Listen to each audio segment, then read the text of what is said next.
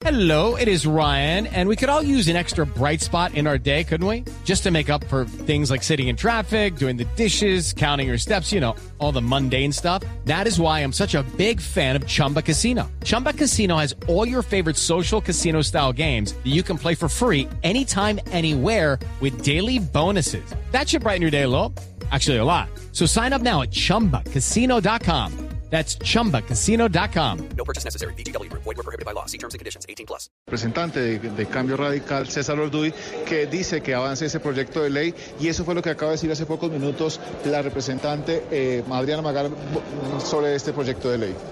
Se ha querido banalizar esta propuesta como populismo punitivo y yo quiero decirles que esa banalización sencillamente lo que hace es irrumpir el cauce normal de la democracia.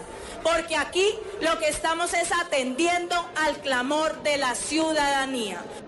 También fue archivada una proposición que buscaba que este proyecto de ley no avanzara y continuara su trámite aquí en el Congreso. Esta pues fue presentada por el Partido del Polo Democrático, al igual que por las FARC y apoyada por algunos representantes. Sin embargo, pues esta fue hundida también por un- unanimidad, casi por 120 votos y esta pues es lo que ha pasado en este instante. En pocos minutos pues se va a hacer el debate referente a los dos artículos que tiene que ver con este proyecto que busca la cadena perpetua para violadores y esa pues es la información que se registra a esta hora aquí desde el centro de la capital de la República en la Cámara de Representantes. Muy bien, Keren, seguimos atentos allí en el Congreso. Entre tanto, les contamos que la casa del comandante de la policía en Risaralda fue atacada por estudiantes universitarios encapuchados que lanzaron bombas molotov y bombas artesanales en medio de unas protestas contra guardas de tránsito. Freddy Gómez. En medio de unos disturbios que se presentaron alrededor de la Universidad Tecnológica de Pereira, donde estudiantes encapuchados quemaron una motocicleta de un supervisor de movilidad, fueron atrapados por los mismos estudiantes dos hombres que al parecer estaban robando. Luego de trasladarlos a la casa del comandante del departamento de la policía, coronel José Daniel Gualdrón, la vivienda fue atacada por los encapuchados con bombas artificiales y bombas monotop. En la vivienda estaba la familia del coronel, que fue protegida en medio de los disturbios por un agente de la policía. Hasta el momento no hay capturados por estos hechos y la vivienda presentó daños en cerca del 35% de la edificación. Ampliación de esta y otras noticias en blurradio.com. Continúen con Mesa Blue. El aceite de palma 100% colombiano es natural, es saludable, es vida. En Blue Radio son las 8 de la noche, dos minutos. ¿Aceite de palma colombiano? Sí, el que es 100% libre de grasas trans. No cambia el sabor de tus comidas y es natural porque viene directamente de su fruto. Conoce el aceite de palma colombiano. Es natural, es saludable, es vida. Reconócelo por su sello y conoce más en lapalmaesvida.com. Aceite de palma 100% colombiano. Una campaña de Fede Palma con el apoyo del Fondo de Fomento Palmero. Son las 8 de la noche. Aquí comienza Mesa Blue con Vanessa de la Torre. Muy buenas noches y bienvenidos a Mesa Blue. Este final de la alcaldía, de la carrera por la alcaldía de Bogotá, está tremendo. Y la verdad es que cada uno de los candidatos pues son personas muy preparadas, con unos equipos realmente muy bien formados, gente con nombre.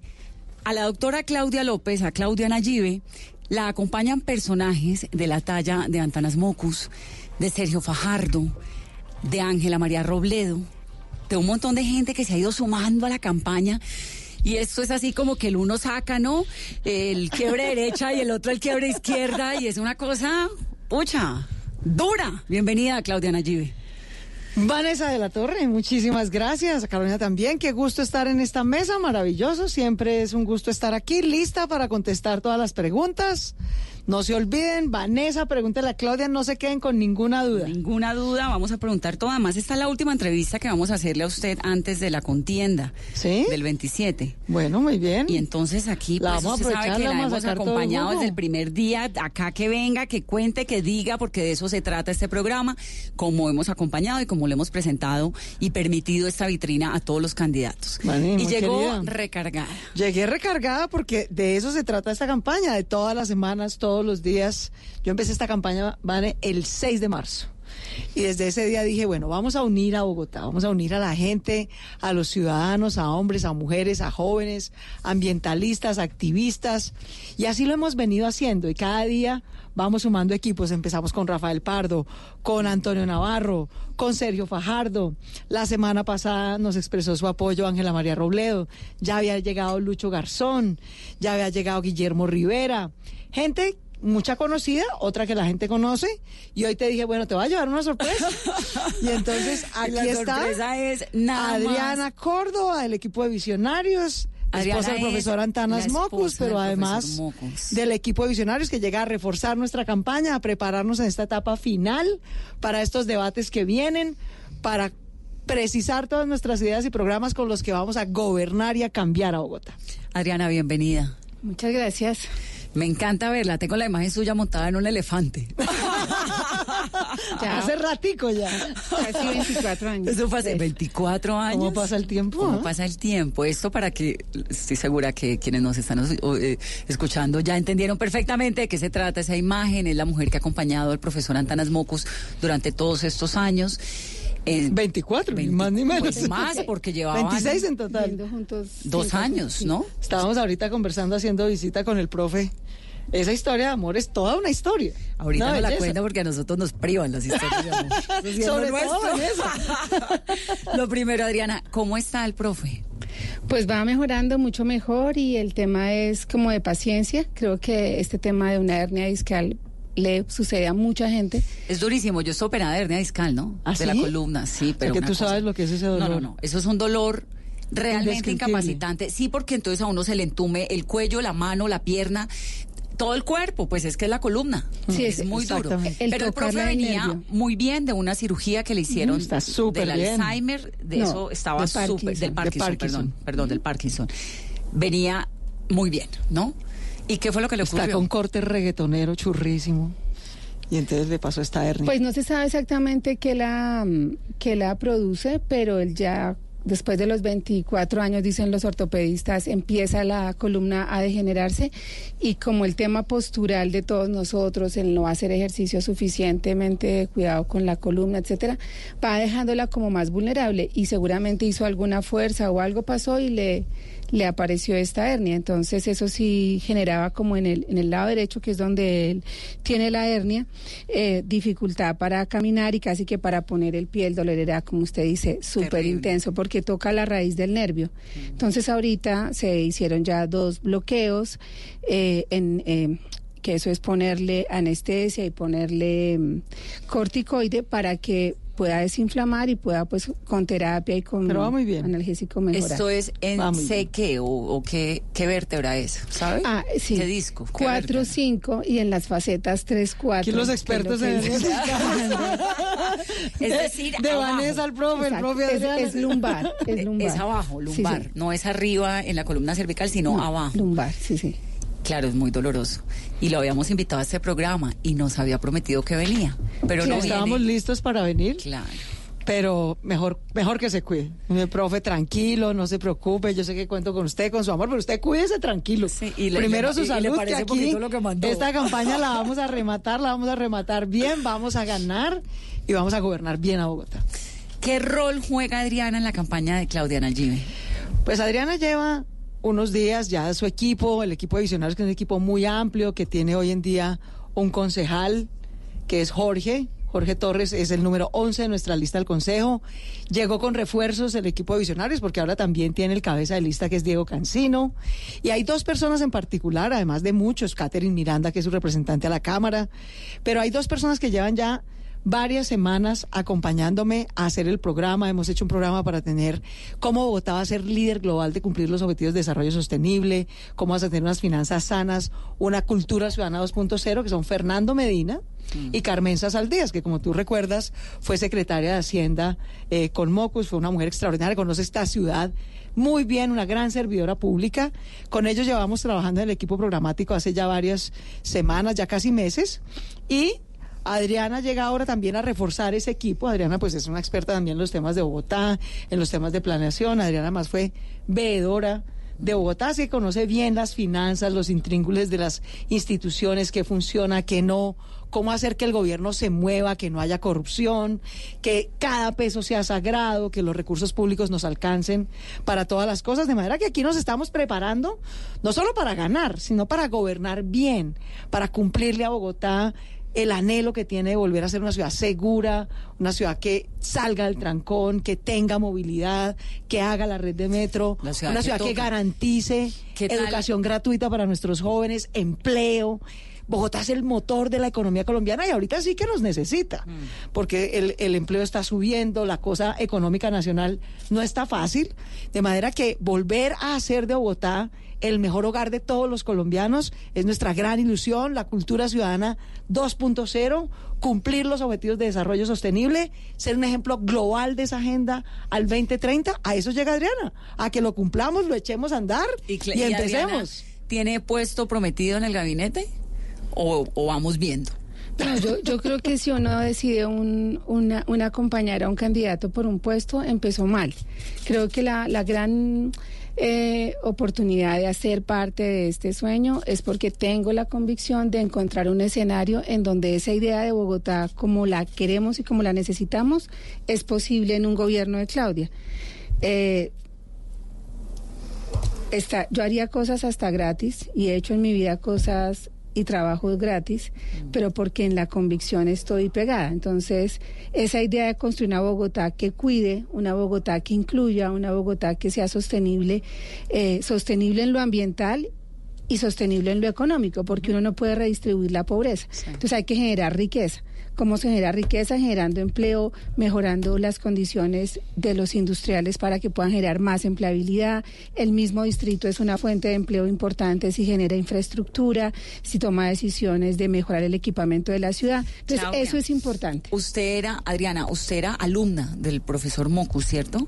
No, nunca No, fui ¿nunca fue alumna, alumna? digamos. Yo ¿Cómo se conocieron? Yo estudiaba en el Colegio Mayor de Cundinamarca y era representante al Consejo Superior de la Universidad. En ese momento Antanas era rector y hubo un encuentro nacional de estudiantes representantes a consejos superiores. Esa fue la primera vez que yo lo oí a Ay, él. no era su profesor, usted era estudiante, pero no era Pero- profesor y de otra universidad. Y yo ahí lo escuché y la primera cosa que digamos que como impactada es porque él dijo en su intervención cómo había sido la reforma en la Universidad Nacional que la había promovido y la reforma era una reforma que fortalecía las disciplinas, entendiendo que las disciplinas alimentaban las profesiones, entonces mejoraba la la, la- la formación en matemáticas, en ciencias, en, en biología para mejorar la ingeniería o para mejorar la, mm, la economía, etcétera. Entonces, cuando él habló eso, yo quedé impactada porque yo me fui de mi ¿Usted tenía casa cuántos años? como 18. Yo me fui de mi casa cuando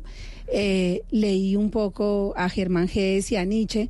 Entonces, sentir que un rector estaba hablando de que los libros y la digamos y la teoría cambia vidas, me pareció importante y yo creo que cerró con broche de oro mi admiración en esa conferencia el momento que él dijo que él creía en la utopía educativa y la utopía educativa era que uno siempre hablara con la actitud de poder estar diciendo algo que pudiera permitirle aprender a alguien y uno siempre escuchar con la actitud de aprender. Entonces, yo quedé flechada, pero yo no, pero, pero intelectualmente hablando.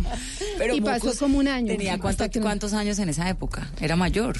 Claro, Sí. como nosotros nos llevamos 20 años, él tenía 44, yo 22 tal vez, después ya cuando, porque eso yo en ese primer momento, yo estaba en tercer semestre, o sea, pasa tiempo yo lo volví a oír en otras conferencias, pero nunca nos encontramos. Nos encontramos ya personalmente cuando él fue... mm, eh, cuando él salió de la, de la rectoría después del acto del León de Grave y un compañero, porque yo era de la El acto organización de León de estudiantil fue cuando le mostró la cola a los estudiantes de la. Universidad Nacional. de arte, sí. Entonces, un compañero, una persona que yo, con la que yo caminaba, me invitó a una reunión en la casa de Antanas, porque yo era en ese momento activista estudiantil, yo era del movimiento estudiantil y también, eh, pues, me la pasaba como en esas cosas de la Constitución.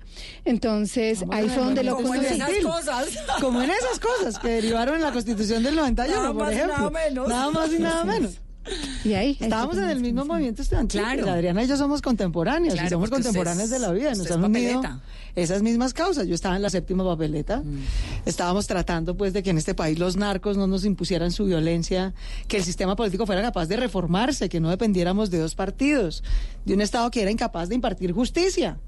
De manera que, bueno, ahí nos unimos en la Desde vida. hace muchos Seguramente años, las dos promovimos la séptima papeleta por lados distintos. Claro. Nos Claro. conocimos muchos años después. Y ahora- Y eso terminó en la Constitución del 91, en que los derechos no fueran de papel, Sí, sino que tuviéramos que- mecanismos como la tutela, por ejemplo, para hacerlos valer, como la consulta, con la que 30 años después hicimos la consulta anticorrupción. No, y que, y que algo a mí que me parece tremendo de la, bueno, empezando porque el Estado laico y por otro lado, aunque no necesariamente Estado social de derecho. se termine, pues tenga todavía unos retos por delante, pero el hecho de que los hijos puedan estudiar en cualquier colegio, no importa si tienen papá y mamá o solamente mamá o solamente Exacto. papá, que creo que eso es Que una las gran mujeres ganancia. tengamos derechos. Es que a uno se le olvida lo que hizo la Constitución del 91, Claro. porque como nació Lo que era la ella, Constitución de o- 1886, Exacto. por favor, la del Porque uno Estado de casi que sitio. creció bajo esa constitución y pues a las hijas mías no les va a hacer falta en teoría ninguna libertad porque la generación de Claudia y la generación suya Adriana nos hicieron ese gran favor y nosotros de una u otra manera pues lo adoptamos. Nos parece normal todos los derechos pero la verdad es que lo del 91 fue Hace muy- apenas, hace apenas muy en serio. 30 años era muy distinto. Ahora, Muy no- y entonces un momento pero entonces se vieron y cómo fue quién le pidió el cuadre a quién la- Aquí Vanessa va a la otro teoría. capítulo de No, su pero libro. claro, pues es que Ya sí. está preparando la segunda edición. no pero es que me parece, ¿se le parece con esa luna que hay con ese tráfico que hay en Bogotá Ajá. hablamos de amor o de política De las dos cosas. Pero mucho más divertido siempre hablar de amor, sin duda. Las historias de amor son mucho más divertidas vengamos, pero- que la de política. No, pues en ese encuentro que les decía en la casa de Antanas que me invitaron por temas políticos, em, la reunión a la que yo iba se canceló. Antanas cuando nos abrió la puerta dijo, ¿ustedes a qué vienen? Y yo le dije, pues a una reunión que nos invitaron. Entonces dijo, no, no, eso se canceló y dijimos, bueno, chao, nos vamos. Pero él dijo, no, cuéntenme ustedes qué hacen. Siéntese en un ratico. Y en ese momento yo trabajaba para Planeación Nacional en un programa que se llamaba PDI, Programa de Desarrollo Institucional, que era hacer pedagogía constitucional y en municipios de menos de 100 mil habitantes. Para fortalecer la descentralización. Explicar los mecanismos de participación, de planeación local, etcétera. Y Antanas, cuando me estaba haciendo como preguntas sobre mi trabajo, yo le conté que la metodología que había diseñado para eso era enseñar constitución a partir de historias de vida. Él dice que cuando es- escuchó eso quedó como relativamente mm, Flechado. flechado, que porque pues, Ajá. representaba un poco más. Lo flechó la inteligencia de. Adriana sobre el desarrollo sí no institucional, ¿cómo le parece? Eso sí, no hay No hay nada, como la poderoso que inteligencia, ¿no? inteligencia. Es el La órgano inteligencia es un gran más erótico del mundo, Así del es. planeta y del cuerpo. Así Eso es. sí. Y entonces eso fue flechazo. Pues eso fue así, pero no ninguno dijimos nada. Es, duramos casi seis meses como conversando. Eh, él estaba en ese momento escribiendo un capítulo para la- el libro de, de los sabios sobre la educación superior La de la. Universidad Futura. Y fue muy lindo porque teniendo, digamos, esta distancia histórica, tanto de años como de lectura y de comprensión, Antanas me compartía el escrito y me preguntaba mi opinión. Entonces fue mucho como ese encuentro. Después yo estaba con, trabajando con la FAO y con IFE en un programa de, de evaluación agrofo- de cultivos agroforestales. Y siempre que yo llegaba a un telecom lo llamaba y él me pasaba el teléfono y era como una cosa súper fluida. Digamos, yo no sentía obstáculo en la conversación ni qué le digo antes. Yo tenía un novio psiquiatra de Antanas y yo, dijo, yo decía, le hablo, no le hablo, eh, tiene esta cara, como le... En cambio con Antanas era muy fluido. Y, y el punto final es que... mm, eh, pasaban como cuatro o cinco meses nunca novios, él se va para Francia a una invitación que le hacen de profesor y cuando vuelve, eh, pues me dice que ha tomado fotos del nombre Adriana que había encontrado en París o en por donde iba. Y, ¿Qué tal y que- el acto en el coquetería? Adriático. Y entonces tomamos en ese momento, como él me, pre- me dijo que si salíamos a, no sé, una semana de vacaciones o algo por ahí, y fuimos a Silvania, y después del viaje de Silvania, eh, un día él me hizo la pregunta que yo que tanto creía en la verdad. Yo le dije que la verdad siempre, me dijo aunque duela, y le dije sí, aunque duela, y pues más o menos me contó algo y yo quedé como afectada, pero entonces le dije, según mi respuesta, Antanas dijo, ¿por qué no trae sus cosas? Y se viene a Y yo le dije, bueno, y eso es hace 26 años. ¡Wow! me gusta esa historia, me gusta la determinación y además la coherencia y tantos años. No, yo, ahora- tengo un problema y es que yo decidí rapidísimo, Santana dijo traiga sus cosas y yo dije, bueno, no, yo dije, bueno, pero mm, nunca tuve, digamos, esa expectativa. Yo soy una de, de mi familia, somos cuatro hijas, yo soy la tercera y era la que menos tenía en mi expectativa casarme, tener hijos, nada. O sea, yo me fui de la casa precisamente antes de los 18 años o sobre los 18 porque me parecía que no estaba dispuesta a irme de la casa porque un hombre me sacara de la casa y me llevara a otra casa, casándose conmigo, sino que yo me iba a ir sola y me fui a vivir en un en una casita entre Guatavita y Sesquilé sola para enfrentar lo que era la soledad, la complejidad de lo que yo era independiente de Sí, mis todo padres. existencialista. Exacto, Como entonces entonces en esa lógica yo creo Por algo que se entendieron, o sea, no va a creer que el flechazo fue de casualidad. Y ahora, Adriana, usted pues ha acompañado a Mocus en todo, en las duras, en las maduras, en sus grandes sueños, en su carrera política, en su enfermedad. Ahora, aquí quiero que sepa que el profesor Mocus es de esta casa editorial, es decir, aquí en Blue, en Mesa Blue, lo queremos profundamente y lo invitamos Gracias. siempre y nos encanta saber de él y por eso arranqué, arrancamos la entrevista, pues arranco este segmento preguntándole a él, por él, porque por curiosidad quiero saber cómo es la vida con Mocus, cómo es ver a una persona tan genial, tan inteligente, tan fuerte además en todos sus debates, tan coherente siempre, cómo le ha cambiado la vida con sus enfermedades y sus vicisitudes. Pues yo creo que ha tan sido joven acompañándolo, ¿no? Eso tiene que ser complejo. Pues yo diría que en la complejidad está la belleza y en la diversidad también está la mm, como la riqueza que la vida me ha dado a mí. O sea, siento fortuna. Yo como a los 14 años tal vez leí el y descubrí el libro de Stanislao Zuleta, El elogio a la dificultad. Y en adelante yo lo que le he pedido a la vida siempre es dificultad, que no me quite la tarea, que me dé más bien como la capacidad, la, la sabiduría, la paciencia, el amor y la mm, determinación para hacer la tarea, pero le pido a Dios nunca me quite la dificultad. Y en esa lógica me siento mm, pues muy agradecida y muy eh, enriquecida mi vida. Eh, la vida con Antanas es una vida real, compleja, eh, pero en esa complejidad yo quise estar cerca. Eh, cuando... Es real y compleja, ¿por qué? Por su tema intelectual y estas, de- supongo que vivir al lado de una persona tan inteligente tiene que ser un reto para uno también, ¿no? Pues porque nosotros no somos adentro y afuera diferentes. Sí, pero le exige a uno estar todo el día con Pero la cabeza prendida. precisamente, No, pero pues claro, que precisamente. pereza ahora ir con un bobo. Construir, Pero igual construir la vida en conjunto con alguien inteligente y curioso. Como toca, si no, pues qué pereza. Pero de todas formas es una relación donde él, él es mucho mayor también, ¿no? Sí, yo, yo digo la parte de la complejidad valorándola como, como una expresión de belleza y de riqueza, porque el mundo no es plano, o sea, no hay blancos y negros, hay muchos grises y uno a veces se echa el cuento de querer una vida plana, blanco y negro y sufre porque quiere determinantes eh, permanentes. Y no, digamos, acá hay muchos matices, muchos colores, pero eso en teoría suena bien, pero complejamente en lo cotidiano pues se vuelve que tiene uno que domesticar muchos instintos, mucha importancia personal, muchos egoísmos. Y en ese sentido es que digo nuestra casa de alguna manera es como un laboratorio, lo que Antanas dice afuera es lo que vimos adentro también, entonces si ella dice que podemos ser mejores de lo que hasta ahora hemos sido a los ciudadanos es porque en la casa nos tratamos de domesticar y de domesticar la importancia personal, domesticar el, el instinto que lleva a uno como a querer dominar o a querer controlar. Y en lo cotidiano, si uno quiere y está dispuesto a hacer eso, pues eso cuesta. Y ahora, ¿quién decidió acompañar a Claudia en la, en la candidatura? Pues ¿Eso hay fue una que- determinación de los dos? ¿Lo, lo, lo consultaron mutuamente o cómo fue ese proceso? No, yo creo que Antanas y yo tenemos una de las cosas que hace que llevemos estos años juntos es que, como diríamos, cada niño con su boleta y cada pajarito en su estante. o sea, no. Cada uno toma sus decisiones. Entonces, digamos, Antanas tomó la decisión cuando se metió al Partido Verde, luego cuando salió, luego cuando volvió, etcétera con base a una información y a unos criterios. Cuando él, como copresidente del partido y las instituciones, eh, digamos, formales del partido, definieron unas reglas para escoger un candidato y sa- salió un candidato, pues se amarran las manos, él y todos los del partido, para poder apoyar esa candidatura. Yo no soy del Partido Verde, no soy de Visionarios, digamos, yo entre comillas digo siempre soy mocusista, es lo que soy, y bajo mis criterios y bajo la convicción de que creo que no habría mejor opción para gobernar Bogotá que Claudia. Eh, por la persona misma, pero también por su trayectoria y como en eso yo también soy a, veces un poquito radical y es creer que las palabras son vacías y no vienen acompañadas de actos y de evidencias. Entonces, decir que es la mejor opción para Bogotá tiene que venir acompañada de un montón de historia. ¿Por qué es la mejor opción para Bogotá?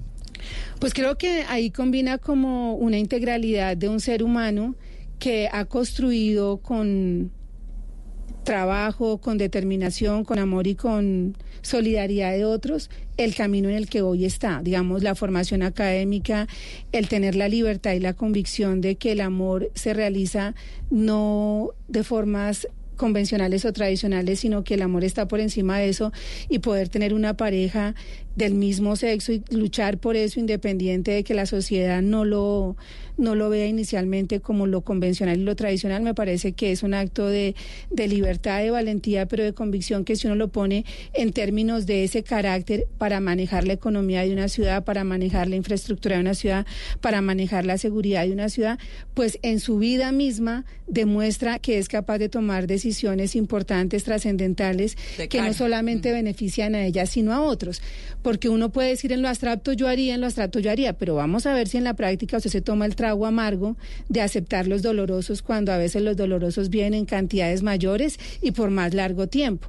Entonces, eh, los honores cuestan y creo que Claudia en este momento en el lugar en donde está, eh, tanto como candidata como como profesional académica y en su vida personal con una pareja eh, del mismo sexo luchando por esos intereses, demuestra que le ha costado llegar al punto que está. Es una pareja como Angélica Lozano, ¿no? Absolutamente divina. Sí, eso, digamos, para mí es un indicador importante. Lo segundo. Adriana y yo compartimos varias cosas. Por ejemplo, que estamos divinamente casadas. Entonces me sumo, somos tres. No, y que nos gustan las parejas de los otros. Adriana, uno de los referentes del profe Mocus es la cultura ciudadana. ¿Cómo construir y reactivar la cultura ciudadana en Bogotá si llegara Claudia a ser la alcaldesa? Eso es súper bonito e importante porque la campaña tiene que poder también mostrar cómo es la forma de gobernar. Y muchas veces las personas en una campaña, la euforia, digamos, prometen y dicen, y, pero uno dice, ¿a quién le cree? Todos pueden decir que van a hacer cultura ciudadana, pero ¿quién es creíble? quién es la persona, la mujer o el hombre que puede realmente mostrar eso. Entonces uno se tiene que volver hacia su comportamiento y hacia sus antecedentes. Entonces, con eso quiero señalar que el ejemplo, desde el punto de vista no discursivo y lo que suene y lo que quede bien, sino el, el ejemplo de la vida. ¿Qué es cultura ciudadana? Cultura ciudadana es autorregulación y mutua regulación pacífica. También es poder tener más mecanismos de expresión y de comunicación eh, desde el arte, desde la cultura, pero también desde el reconocimiento que existe un otro igual a uno que también tiene derechos y deberes. Si, Claudia esa es una forma de, expresión. Si de la Claudia llega a la alcaldía, ¿volverían las cebras a Bogotá, por ejemplo? ¿Les dan las manitos? Claro, es que lo, lo que es una tristeza de nuestra sociedad, pero como país, no solamente Bogotá, y Bogotá, digamos, en eso ya ha empezado a escribir el cuaderno y a subir la escalera, es que nosotros a veces vemos las normas como algo que nos constriñe, como algo que nos restringe y nos quita mm, libertad y felicidad. Y precisamente cultura ciudadana es todo lo contrario, es reconocer y admirar la ley por la libertad que nos da. O sea, lo bonito de la cultura ciudadana que, que Antanas ha trabajado es la regulación moral, legal y cultural, en donde la regulación de la cultura y la regulación de la moral ayuden a que cumplamos la ley. Yo eh, cada día admiro más la ley y me gusta más el derecho porque creo que si nosotros cogemos en la Constitución los primeros dos o tres renglones que dice que Colombia es, una, es, un, es un Estado social, de derecho, pluriétnico, multicultural y laico, con esas cinco cosas, Tendríamos, nosotros pues, viviríamos en Suiza. no, nos entregan Pero hay que construirlas. De eso se trata justamente el desafío de gobernar, de traspasarlas del papel a la realidad. De que ese, esa diversidad, ese respeto, ese Estado social de derecho, sea, por ejemplo, que tengamos derecho a caminar en una ciudad libre, que las mujeres podamos vivir libres de violencias, que el Transmilenio no sea un atracadero, sino un orgullo, un verdadero medio de transporte digno, que lo puede ser si no lo recargamos, si hacemos una red de metro, por ejemplo, que tener seguridad y convivencia en Bogotá no sea una, una cosa, como dice Adriana, forzada, porque es que nos toca cumplir la ley. No, es porque eso nos da libertad, porque tener solidaridad con el otro, empatía, cuidarnos no mutuamente, es hacer cosa. justicia, porque es que también ante la injusticia, Pero ¿cómo ante hace la falta uno, de Claudia, justicia en una sociedad donde estamos viendo lo que ocurre con los eh, ladrones, con los que se meten, los vándalos, todo esto que mal porque reina los terminan, justamente. los capturan, pero el sistema Pero por eso, por parece eso hemos insistido para tanto. que los el liberen. tema de la seguridad no es simplemente tener más y mejor policía, que sí se necesita y vamos a hacer un esfuerzo para tener dos mil policías más por turno. Pero el gran cuello de botella de Bogotá hoy está en justicia y en cultura ciudadana, en tener el doble número de fiscales, en apoyar con operadores judiciales, en que podamos cumplir el habeas corpus porque somos un Estado social de derecho. Nadie quisiera tener a su hijo retenido 36 horas sin que le digan por qué. Pero en esas 36 horas los ciudadanos que somos víctimas de un delito, que nos roban, nos atracan, una mujer que es agredida, también quiere que se resuelva la situación del agresor, que respondan de la justicia y que si es del caso termine preso, en condiciones humanas, pero que responda por lo que hizo. Ahora que cuando va preso, como lo logramos hacer en la cárcel distrital de Bogotá, que es un ejemplo en el país, sea para resocializar, para tener una segunda oportunidad. Eso también es cultura ciudadana. Y eso ha no para que salga que profesionalizado en el crimen. El gran cuello de botella de tener hoy tranquilidad y seguridad en Bogotá es justicia. Yo por eso he dicho todo el tiempo, yo quiero ser la jefa de policía, justicia y cultura ciudadana. Y usted Las que es mujer, que es bajita, que es brava, que es así. Yo no soy brava, Usted se imagina, usted, no, pero es una señora con unos Yo tengo carácter, que es distinto. Sí, pues como yo. Exacto. Digamos, Exacto. pero digamos, usted se imagina, usted, ¿cómo, cómo cre- cree usted que tendría receptividad en la policía? Ah, no, ¿Está hablándole a todos estos señores? Totalmente. Yo, primero, no es la primera vez que voy a administrar policía. Yo he sido alcaldesa local. Yo soy alcaldesa local de Santa Fe, que además es una localidad bien difícil, es el centro, pues. Es por donde pasan dos millones de personas al día.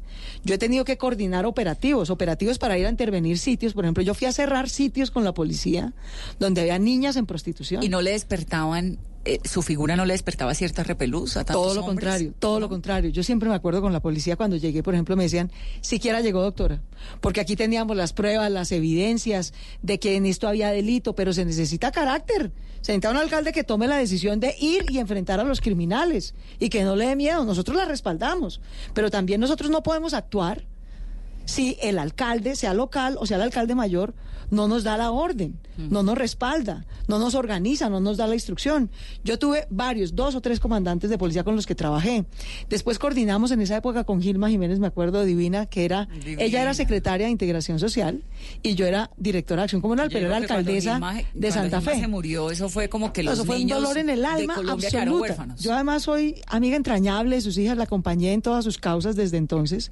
Y con Gilma dijimos, bueno, si para algo tenemos este cargo, me decía Gilma, Claudita, es para defender a los niños de verdad, para que no los abusen y no los violen. Vamos a hacer un inventario de todos los sitios del centro donde pueda haber prostitución infantil, donde pueda haber abuso sexual de menores, donde pueda haber trabajo infantil. Y nos dedicamos trabajando con la policía, hicimos operativos grandes y concretos y eficaces. De manera que yo he tenido una muy buena relación con las instituciones de autoridad, porque sé respaldar la autoridad. Una cosa, Vanessa, en la que muchos de mis amigos, creo yo, se han equivocado en el pasado, es que creen que los temas de seguridad y justicia son de derecha. No, los temas de seguridad y justicia son de derechos. El principal derecho es tener la vida sagrada, es que puedas caminar sin miedo. De manera que al contrario, yo la experiencia que he tenido en la vida, cuando he sido alcaldesa local, cuando he sido directora de acción comunal, cuando he estado al frente de cargos públicos con gente mucho mayor que yo, o con hombres mayoritariamente y no mujeres, o en este caso con policías, es que la gente cuando se siente respetada, cuando sabe que va a haber reglas claras, que no se va a conectar la corrupción, que hay trabajo duro, riguroso. Yo sé que ser policía es un trabajo duro y difícil, pero también sé que hay corrupción en la policía. Y las dos cosas las voy a enfrentar. Por un lado se necesita bienestar, pero por otro lado también se necesita firmeza en combatir la corrupción y en entender que todos estamos para devolverle la tranquilidad a los colombianos, para devolver la tranquilidad sobre todo a las mujeres y a los niños, que son los más abusados, atracados y violentados en Bogotá. Tengo que hacer una pausa rápidamente. Somos la segunda tendencia en Colombia. Nos gana Queiroz, pues por obvias razones. Numeral Vanessa, pregúntele a Claudia. Vamos a pasar en un momentico. Un par de a ver. preguntas para, sí, para contestar ahorita al regreso. Varias preguntas. Alejandro Palacios, Vanessa de la Torre, pregúntele a Claudia, porfa, en qué se diferencia su propuesta educativa de la de los demás candidatos. De educación, También, segundo. si en aras de la unidad de la izquierda tendría gente del petrismo y del partido FARC en la administración de la alcaldía. Buena pregunta. Tercera. Si ha pensado en una ciclovía desde el puente de Guadua hasta la zona industrial de Siberia. Actualmente es un caos con ciclistas muertos y heridos. Listo, y le sumo dos. Una, Transmilenio por Boyacá la 68, que hay un señor aquí que me está preguntando. la y séptima. tres. Eh, otra que la no lo vamos a hacer. Ni el de la séptima ni el de la 68. Ahorita les explico por qué. Porque Y vamos a hacer metro en vez de Transmilenio. Si su condición sexual abiertamente gay le ha sumado o le ha restado puntos en esta campaña. Todo eso al volver. Ni me suma ni me 8:34. resta, como tener los ojos verdes. Nada nos emociona más que ver a un colombiano triunfando y esa pasión no nos cabe en el pecho, cantando con el alma cada gol de nuestra selección y poniendo a soñar a las nuevas generaciones. 50 años transmitiendo emociones y lo mejor aún está por verse. Tú nos ves, Caracol TV. Todos tenemos un reto, algo que nos impulsa, eso que nos hace levantar de la cama todos los días, un sueño que nos lleva al límite y nada más importa. No importa el dolor, ni la frustración, no importa el tiempo. Un reto que es a la vez nuestro combustible y nuestra obsesión. Porque nada se consigue de la noche a la mañana. Este es mi reto. ¿Cuál es el tuyo? Pasta Sonia, sabor y energía que te hacen mejor. Trabajamos pensando en usted. Cada rincón de este país es maravilloso. Somos más los que podemos hacer la diferencia. Es nuestro deber elegir correctamente. Por nuestro país, por nosotros. En estas elecciones los protagonistas son los colombianos. La mejor elección la hace usted. Colombia decide 2019. Noticias Caracol. Primero en noticias. Estás escuchando Blue Radio, un país lleno de positivismo, un país que dice siempre se puede. Banco Popular. Antes ahorrar sonaba así. Ahora suena así. Vuelve el ahorro ganador del Banco Popular. Si abres o tienes una cuenta de ahorros, mantén un saldo promedio mensual de 300 mil pesos y participa en sorteo de carros, motos y muchos premios más. Banco Popular. Somos Grupo Aval. Aplican condiciones. Vigilado Superintendencia Financiera de Colombia. Aplica restricciones. Productos sujetos a reglamentos y condiciones de uso. Vigencia del 1 de octubre al 31 de diciembre de 2019. Autorizado por Colpegos. ¿Cómo lograr que el mundo nos vea con otros ojos? Entendiendo que una nación puede mirar hacia adelante, valorando la verdad por más dura que sea, escuchando lo que la gente tiene que decir y denunciando para darle voz a los que no la tienen. Hoy somos un país que trabaja en equipo, viendo de frente al futuro. Tú nos ves, Caracol TV. Respiras fútbol. Palpitas fútbol. Vive ese fútbol. Todo el fútbol. Todo el fútbol en Blue Radio con Beta Play. Apuéstale a tu pasión. Tomémonos un tinto. Seamos amigos. Café Águila Roja. Blue Radio. Pensando en fútbol. Blue Radio. La nueva alternativa.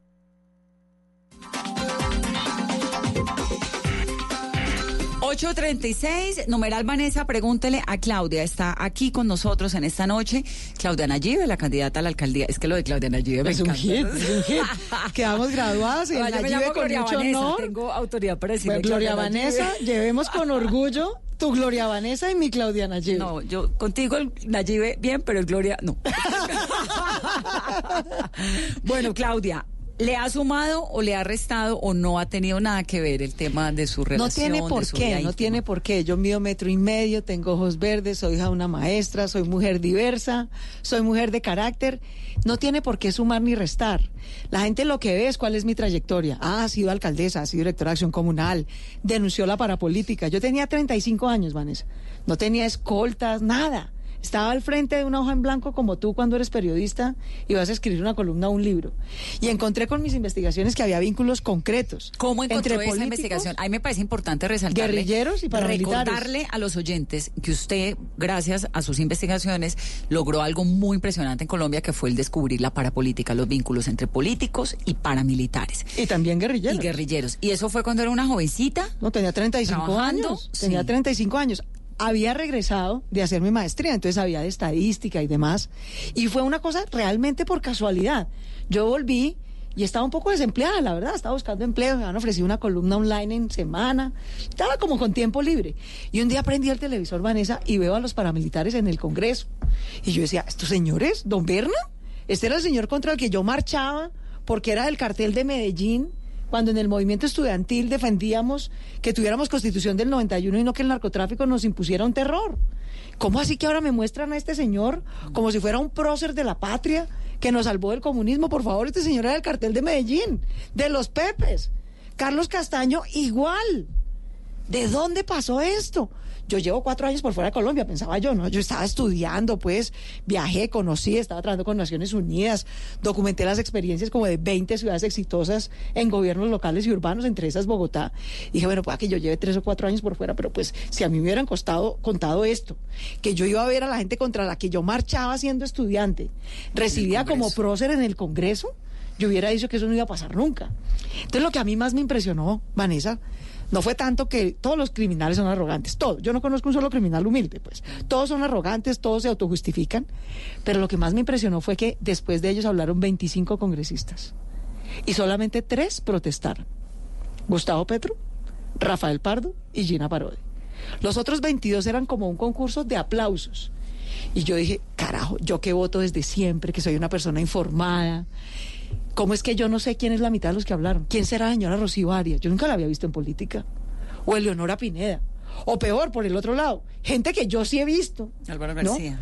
Álvaro García o Álvaro Araújo, hermano de Conchi, con quien yo estudié en el externo. Yo decía, ¿qué hace Alvarito con este discurso ahí como defendiendo a estos tipos? Yo no entiendo nada. Y entonces me puse a investigar, porque yo quiero saber esta gente quién es, de dónde viene cómo se elige. Bajé las bases de datos de la registraduría, tenía tiempo. Claro. Y empecé a encontrar, y curiosidad, que es lo que uno necesita en la vida para hacer periodismo o investigación, que es lo que yo hago desde la academia. Y me demoré unos meses. Y entonces resulta que al mismo tiempo, mira cómo es la vida, Juanita León y María Teresa Ronderos estaban haciendo a propósito del proceso de paz con los paras una historia del paramilitarismo de dónde había nacido, de cómo había surgido, de dónde se había expandido, de cómo había sido, digamos, su trasegar criminal, donde habían cometido más masacres, tal.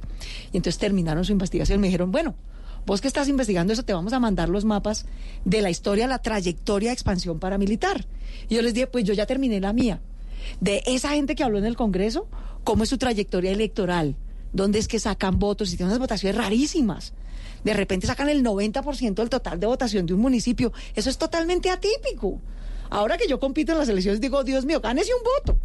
Sacar el 1% de los votos de un municipio es durísimo. Ahora sacar el 90%, eso es como ser Mickey Mouse, pues ¿cómo se logra eso? Y entonces, listo, crucémonos los mapas.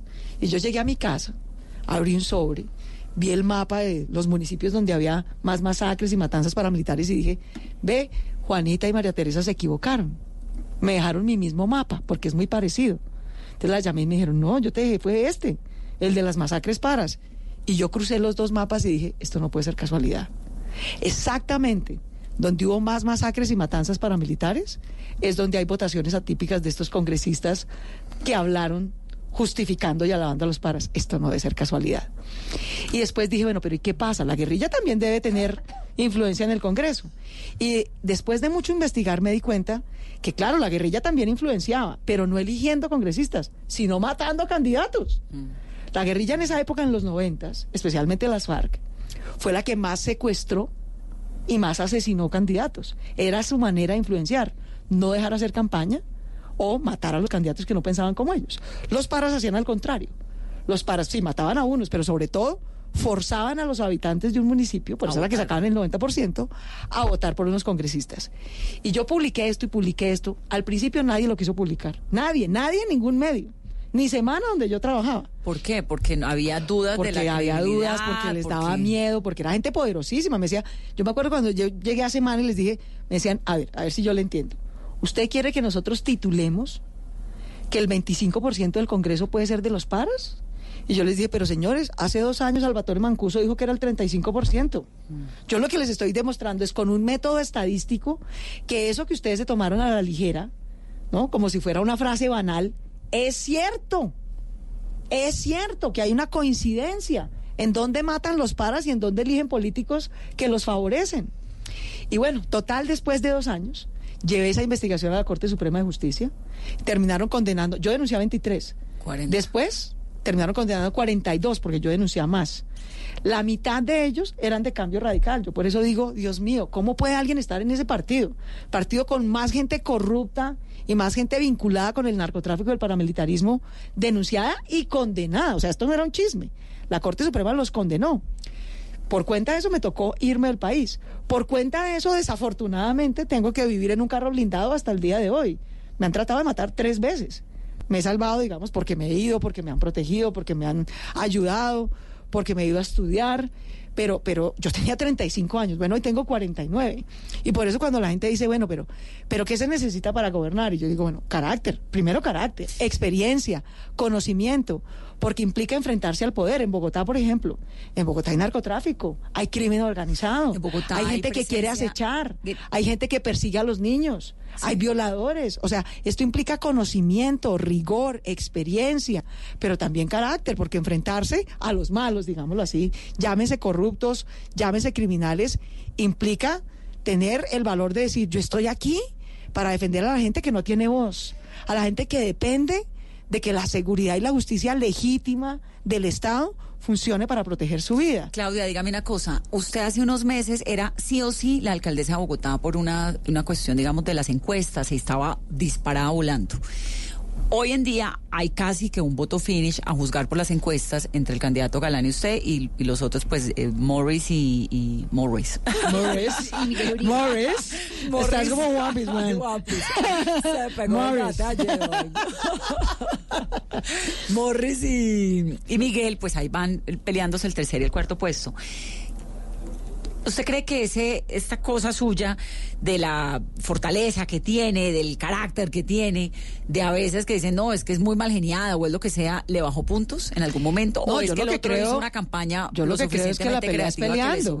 es que era muy fácil ganar sobrado por W, pues así se gana cualquier partido. Pero Vanessa, este es el segundo cargo más se importante. Sintió ganadora en algún momento? No, nunca. Yo te lo dije aquí tres veces, cada vez que tú me decías. Pero va sobrado, yo, Vane, esto no ha empezado. Espérate que esto va a ser durísimo y va a ser reñido. La alcaldía de Bogotá siempre ha sido reñida. Nadie ha barrido. Nadie ha barrido en 20 años. Mm. Este es un cargo muy importante y muy disputado. ¿Usted cree que debería haber segunda vuelta para la alcaldía de Bogotá? Va a haber, de hecho, a partir de la próxima elección. Y, es, y es bueno, yo creo, como politóloga, me parece que es bueno que haya la posibilidad de tener una mayor votación o a mayor legitimidad para gobernar. Pero también creo que es importante que quien pierde las elecciones acepte que perdió. Por ejemplo, a mí me han dicho, bueno, pero usted ¿por qué no estuvo en la revocatoria de Petro o en la revocatoria de Peñalosa? Yo dije, pues no estuve en ninguna.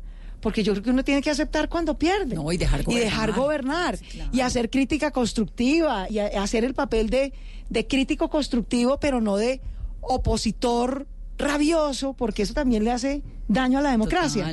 De manera, Vane, que yo estoy absolutamente segura y convencida de que vamos a ganar, de que Bogotá quiere un cambio. Y yo lo he dicho y lo hemos discutido con Adriana, con el profe muchas veces. ¿Qué necesita Bogotá en este momento, en términos de talante y de liderazgo?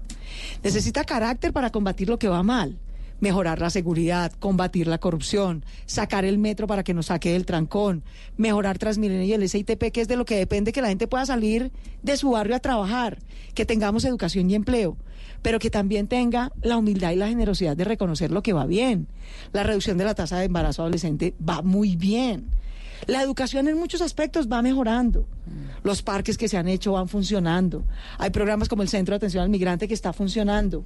Y uno tiene que tener el carácter para cambiar lo que va mal, corregirlo, la humildad para continuar lo que va bien y el liderazgo para decir esto que es importante no se está haciendo. Por ejemplo, cultura ciudadana. Se abandonó desde hace 12 años y nos hace falta.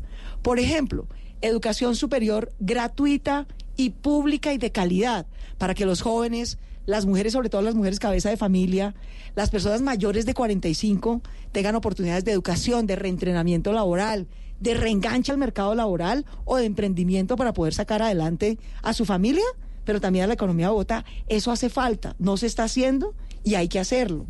De manera que esa combinación de carácter, generosidad y liderazgo es lo que yo le puedo ofrecer a Bogotá, es mi vida Yo lo hice para sacar la consulta anticorrupción adelante, yo lo hice para sacar en su momento la alcaldía de Santa Fe adelante, yo lo hice para sacar programas bellísimos que heredamos de Mocus hace 20 años y que yo continué siendo directora de acción comunal, hacer presupuesto participativo, hacer obras con saldo pedagógico, hacer acciones para la convivencia, hacer programas como jóvenes tejedores de sociedad, para que los jóvenes que están al borde de la delincuencia vuelvan al afecto, vuelvan a enrutarse, vuelvan a la educación.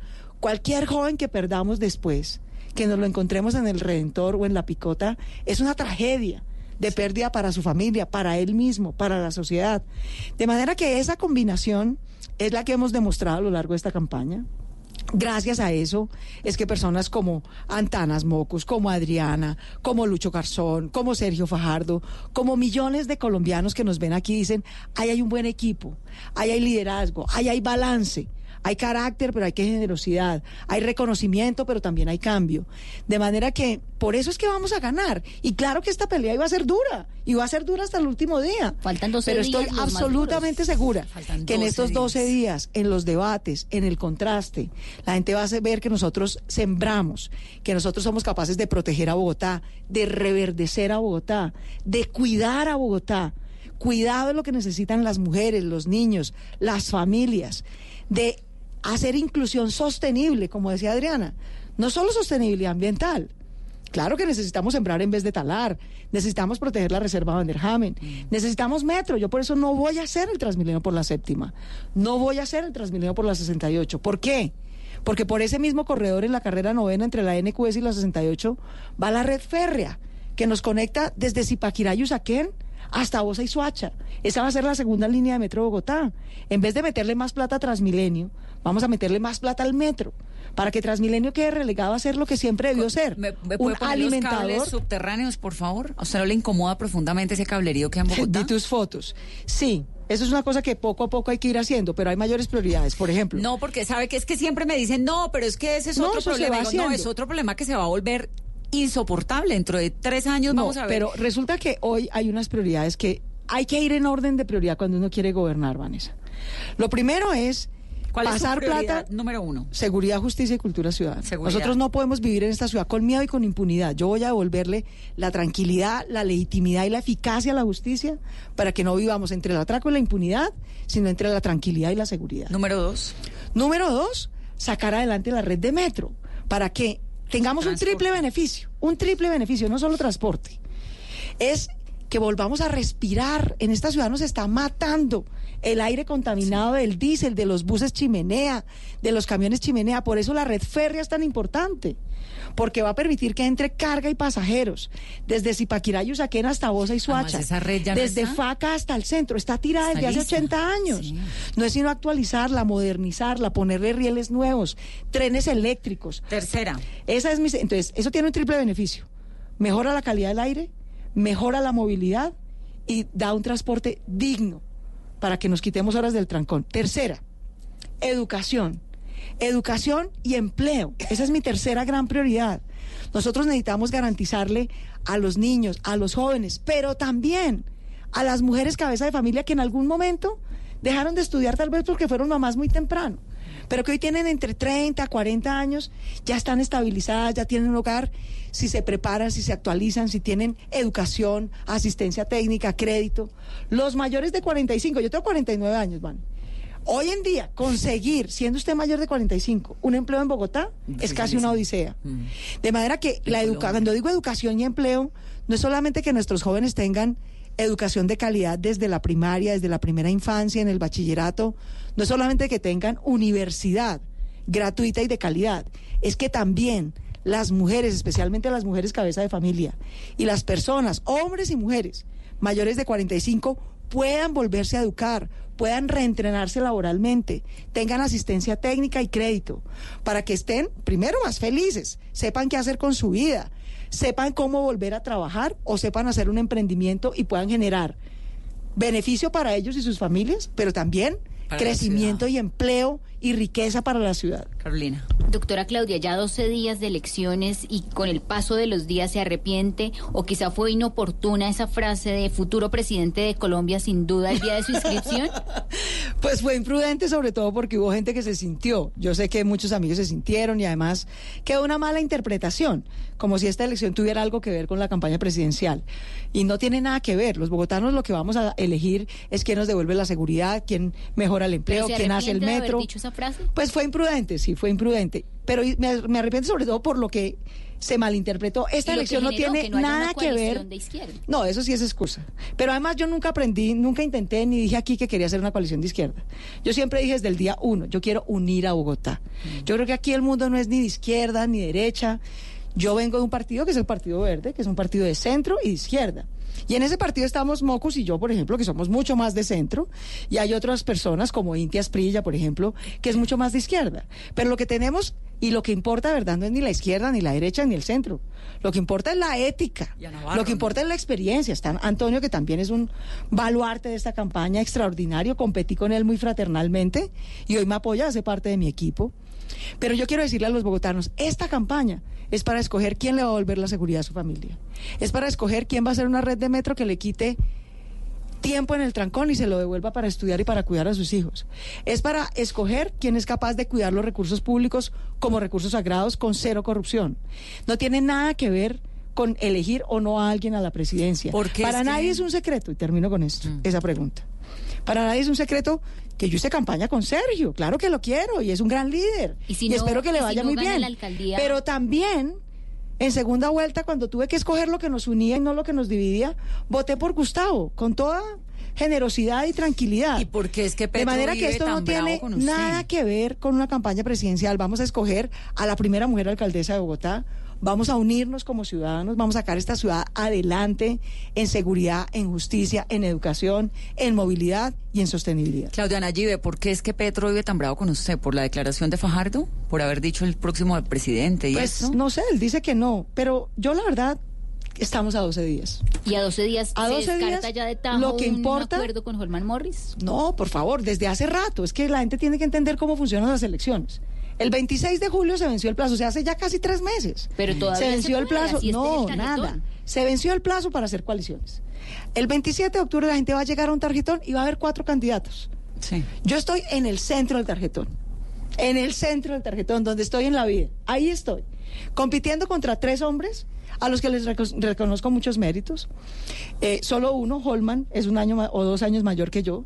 Los otros dos son más jóvenes. Yo la verdad creo que tengo la vida, la experiencia, la formación, el conocimiento para coger las riendas de Bogotá en este momento, para unir a la ciudadanía, para inspirarla a la cultura ciudadana, a que nos cuidemos, a que tengamos empatía, a que sembremos en vez de talar, a que entendamos que nuestros hábitos de vida, usar transporte público en vez de preferir un carro quemando gasolina yendo solos, a que cui- cuidarnos, a que combatir el machismo es parte de que podamos disminuir la violencia contra las mujeres, a que tener educación y empleo de calidad es lo que va a hacer que Bogotá sea ese mejor hogar de todos los colombianos, que hace crecer a Colombia, que la ayuda a salir adelante, que Bogotá puede ser un epicentro y un ejemplo global, no solamente un ejemplo de reconciliación y de paz en Colombia, que ya lo ha sido. Votó a favor de la paz, votó masivamente a favor de la consulta anticorrupción, sino Sí, también un ejemplo global, un ejemplo global de cultura ciudadana, de desarrollo sostenible, de desarrollo incluyente, No, pues es que es, es de una cuidado. ciudad, fíjese que finalmente es una ciudad donde uno ve y dice, hay unos candidatos pues tremendos, o sea, el, el- el equipo de Galán que vino la semana pasada pues es un equipo berraquísimo, el suyo también es un equipo berraquísimo, ¿no? Uno dice, bueno, el- a estas alturas, a portas de las elecciones, cuando faltan 12 días, 12 días, uno ve y dice, hay, una, hay O sea, gente, hay con qué, Lucho que Garzón, no pasa lo mismo en Lucho otras Garzón y Antanas. Mocus fueron de lejos los mejores alcaldes a la luz de cómo los valoró la ciudadanía. Sí, que todo Se fue fueron por todo lo alto, siempre. Pero usted qué tanto ayudaron. escucha a esa gente. Mucho. ¿Qué tanto hace caso? Yo hago mucho caso y escucho mucho. Yo vengo de la academia y uno en la academia le hace caso a los argumentos. Uno en la academia, yo me acabo de graduar De un de mi doctorado. en ciencia política. ese sí es de verdad, además, Me llegó, me el título esta semana, estoy absolutamente feliz. Tú sabes que mi grado fue en junio, pero se demoran varios meses de expedir el título. Esta semana llegó, lo mostré este fin de semana en Twitter con mucho orgullo, con la gratitud por mi madre, gracias a la cual llegué hasta aquí en la vida. Esa mamá tan divina aquí la Pero tenemos. cuando uno viene de la academia, tiene que escucharle a los argumentos. No es que suene más bonito, es que se pueda probar con evidencia, con rigor. Mucha gente aquí a lo largo de la campaña, por ejemplo, me ha convencido de buenos argumentos. De buenos argumentos. Yo creo, por ejemplo, el otro día me preguntaron, bueno, una propuesta que usted destaque de Carlos Fernando, por ejemplo. Y yo dije, bueno, Carlos Fernando y yo ambos queremos invertir el 1% del presupuesto de Bogotá en ciencia, tecnología e innovación. Eso me parece clave, porque eso es lo que le va a dar a Bogotá impulso para una nueva economía, para una economía basada en el conocimiento, en el talento, ya no solamente en el trabajo mecánico. Eh, a Miguel, que no lo conocía, por ejemplo, realmente lo conocí en esta campaña. contienda. Y digo, chino berraquito, es chiquito, tiene 33 años, pero es un pelado con carácter. Sí. Votaría por. No, repite cifras y 33 repite cifras ahí, sí. y se la cree, ¿no? Él, él se la cree. Y en la vida para salir adelante hay que creérsela. Y yo eso se lo admiro. Y Holman ha sido un amigo de toda la vida, digamos. Yo sé que Holman ahora, digamos, nos distanciamos en ciertos temas. Yo soy mujer. Yo le decía a Holman el otro día, mi hermano, con vos destapamos la parapolítica. Vos eras periodista por tu lado y yo por el lado mío de la academia. Yo te reconozco que has sido un defensor de derechos humanos, has sido un gran periodista, pero mi hermano, yo voy a ser mujer toda la vida. Toda la vida. Yo puedo, puedo no ser alcaldesa, pero mujer voy a ser siempre. Y las mujeres llevamos años pidiéndole a las mujeres que no se callen, que cuando son agredidas Que denuncien, solidarias. que seamos solidarias, que les creamos a las mujeres. Vane, una de cada tres mujeres en Bogotá que terminó siendo víctima de feminicidio, que fue asesinada por su pareja o expareja, había ido a denunciar y no le creímos. Había ido a pedir protección y le dijeron que era una loca, que se calmara, que, que, re- que- que se reconciliara o que conciliara la agresión y que mejor por sus hijos se calmara. Una de cada tres terminó siendo asesinada. De manera que para mí es un principio de vida creerle a las víctimas, creerle a las mujeres. Y por eso no solamente vamos a tener URIs y centros judiciales, también vamos a tener centros de prevención y protección, casas refugio. Cuando un niño llega agredido, cuando una mujer llega agredida, no se le puede decir cálmese y